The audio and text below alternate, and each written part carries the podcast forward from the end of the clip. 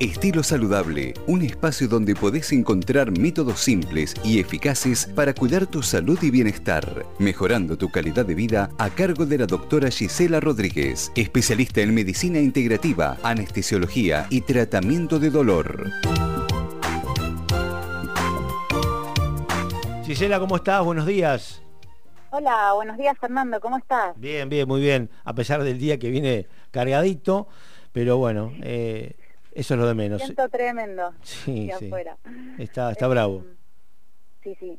Bueno, Fer, eh, para empezar, antes que nada quería agradecerle a um, la familia de la farmacia Belay que nos va a estar acompañando en este mixto de estilo saludable dentro de lo que es Primero Bahía.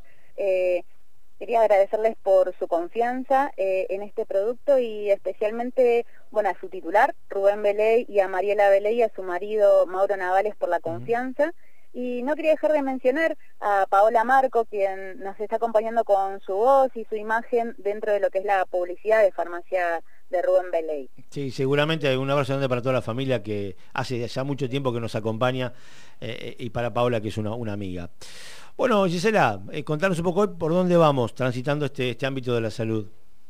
Hoy quería ah, llamarlos un poquito a la reflexión, a que nosotros dos también reflexionemos sobre esto y, la invitemos a la audiencia a reflexionar sobre lo que hablamos la última vez en cuanto al descanso, ¿no? Que, que, poco, poca bolilla le estamos dando y qué poca importancia eh, y en la salud está, está causando eh, graves problemas.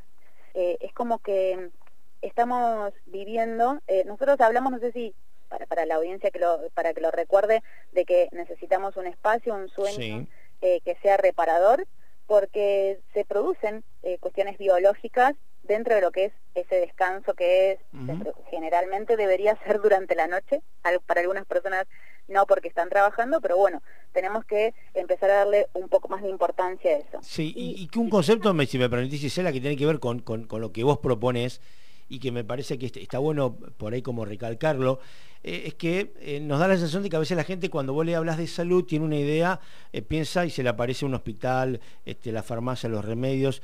Y, la verdad que para, para empezar a, tener salud y a mejorar la calidad de vida, hacen falta no remedios. Eso, eso viene después, Dios quiera que no, pero hace falta conductas saludables. Y a eso estamos hablando, el buen descanso, el buen, la buena alimentación, esas, ahí arranca todo. No, no está mal, ojo, eh, nos ayuda en que en las cosas agudas. Sí, obviamente.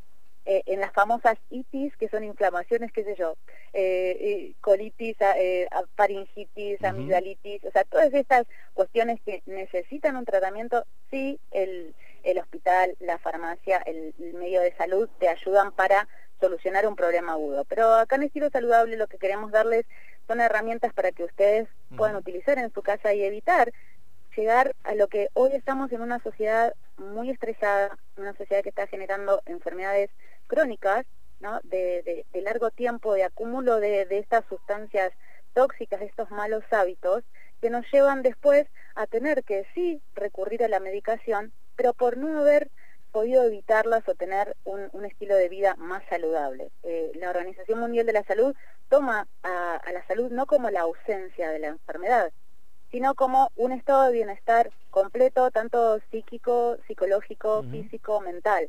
Entonces, eh, y, hoy está mucho lo que es el ambiente, ¿no? El tener esta salud también por, por cuestiones que sabemos que, que del medio ambiente, de los lugares donde estamos, el ruido, eh, la comida que viene con ciertos tóxicos, esto del ambiente, la influencia del ambiente dentro de lo que es nuestra salud, nuestra genética, hace que se produzcan enfermedades. Entonces, eh, por eso llamamos a, a, este lugar eh, o este micro estilo saludable para tener una vida un poco más sana. Completamente, claro. Sí, sí, justamente.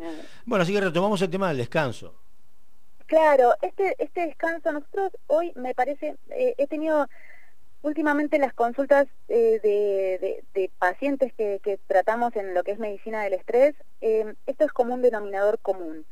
La sociedad es como que vivimos en una sociedad de, sufrimiento, ¿no? De autocastigo. Parece como que eh, e, estas frases como que lo que fácil tenemos no tiene ningún valor porque se va fácil, eh, porque vivimos en un valle de lágrimas, porque todo lo que solamente vale lo que cuesta, entonces tenemos que estar en todo momento siendo hiperproductivos. Y cuando tenemos un momento de descanso o de ocio, que no significa que estés muerto y que no, te, no des más y te acuestes a dormir, porque ya no te queda más energía, sino esos momentos del día donde no tenés que quizá cumplir con un horario establecido, eh, sino eh, un momento de no hacer nada. Y no le damos el valor que merece a eso. El valor que merece no solo para la salud física, para esa recuperación, sino para esta salud que hablamos de, del estrés, de, este, de esta mente rumiante, esta mente en constante actividad eh, y desgaste. eh, hablaba con una de las pacientes y, claro, cuando eh, al, momento de ocio parece como que es una palabra mala. Ah, sí. un vago. Nos sentimos culpables. ¿Qué hiciste? Nada. ¿Cómo que nada? no, nos sentimos muy culpables, es como que vivimos autocastigándonos, no, descansé mucho, dormí la siesta, uy, qué mal, me levanto y tengo que hacer mil cosas. O estos días, cuando tenemos feriados puente, ¿no? Estos días de, tres días de feriado, decimos, bueno, tenemos que hacer algo, porque no podemos estar sin hacer nada. Tengo que ponerme a hacer todo lo que no hice durante la semana en mi casa porque no tuve tiempo, tengo que salir de viaje, hacerme todo un día viajando, manejando, estresado, llegar, conocer un lugar eh, a mil porque solamente tengo un día, después volver y muchas veces me sucede que me, le digo, bueno, ¿y qué estás haciendo este último tiempo? No, volví de vacaciones, pero volví de vacaciones y tuve que empezar los chicos a la escuela, tuve que volver a, cambiar los horarios, tuve que comprarle las cosas de, que necesitaban para ir a la escuela, ver quién los llevaba. Eh, justo era el cumpleaños, o sea, te estoy contando un ejemplo eh, real que, que tuve hace poco. Entonces, y una persona joven, entonces vos me decís, digo, ¿vale la pena, no? Nos, nos cuidamos, buscamos esta salud, buscamos esta productividad, ser efectivos. Pero creo que la efectividad no pasa por la exigencia, porque llega un momento que eh, no solo el estrés nos genera un estado de enfermedad, sino que no rendimos de manera adecuada. Nos, nos exigimos demasiado. No, y a veces eh, esto, ese concepto que vos decías eh, nos da hasta pudor, vergüenza decir que uno estuvo sin hacer nada o que se durmió una siesta o que pudo descansar cuando realmente es, necesario este, para el físico, para la cabeza, eh, eh, de que de ahí manejas todo. Entonces, este, hay que darse ese espacio, ¿no? No, no hay otra.